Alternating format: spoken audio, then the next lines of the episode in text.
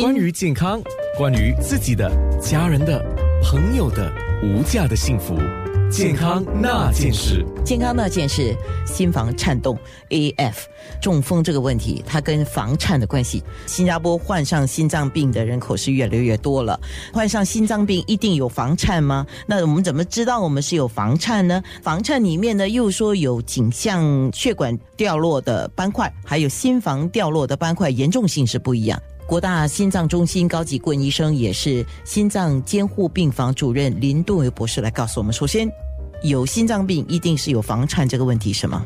应该说是房颤是心脏病的其中一种。一般人说心脏病其实指的是心肌梗死或者冠心动脉病，可是房颤其实是另外一回事，是心电系统的问题。因为两个都是很常见的病症，所以很多病人都会有两种问题。那房颤是要怎么诊断？主要是要靠做 ECG 去做。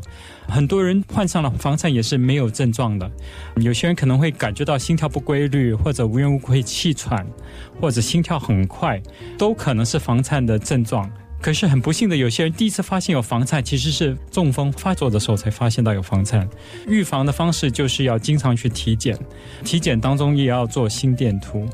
年龄比较大的病人患上房颤的可能性比较高，所以我们通常是建议年龄超过五十五十五岁以上就应该每年做个心电图。如果你是四十岁以上而有这种心脏病的危险因素的话，这样你也应该每年做个心电图。日常身体检查是必要的。对。里头有个心电图，心电图就是作为一个参考，你是不是有患上心脏病的几率？那如果有的话，再进一步的去检验这个心脏病的原有多种不同类型，其中有一个如果是有房颤的话，就 AF 的话，那特别小心，是因为提高了中风的几率。对。那么怎么知道它是心房的还是颈项的斑块脱落呢？颈项的斑块其实是比较接近冠心动脉病，是另外一回事，那就是你的血管粥样硬化的问题，所以是另外一种病，那是胆固醇的问题。房颤出现在很多人心脏是完全正常的。没有高血压，没有糖尿病，什么都没有，就只有房颤。到底为什么是这样？我们还不完全了解。嗯，可能是有基因的关系，是基因遗传的问题。所以这方面还不完全真的是了解到为什么会有些人会有这样的问题。可是话要说回来，如果你是有长期高血压、有糖尿病、过胖的话，患上房颤的可能性也会比较高。所以这些都是应该要注意的这种风险因素。那亚洲人比非亚洲人来的常见吗？这些问题，其实我们还不很明确的知道这个问题。最近有几个很大项的研究，我们新加坡有参加，就是要发现到底亚洲人有多少个人有患上房颤。多数的研究报告都指跟西方人是差不多一样常见。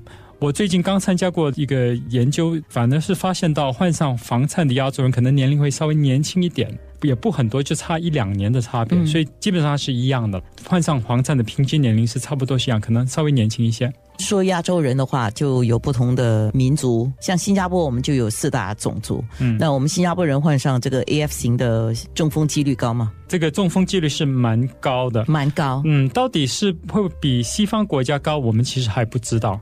可是我们印象是可能差不多。曾经有过研究报告是指我们亚洲人中风的。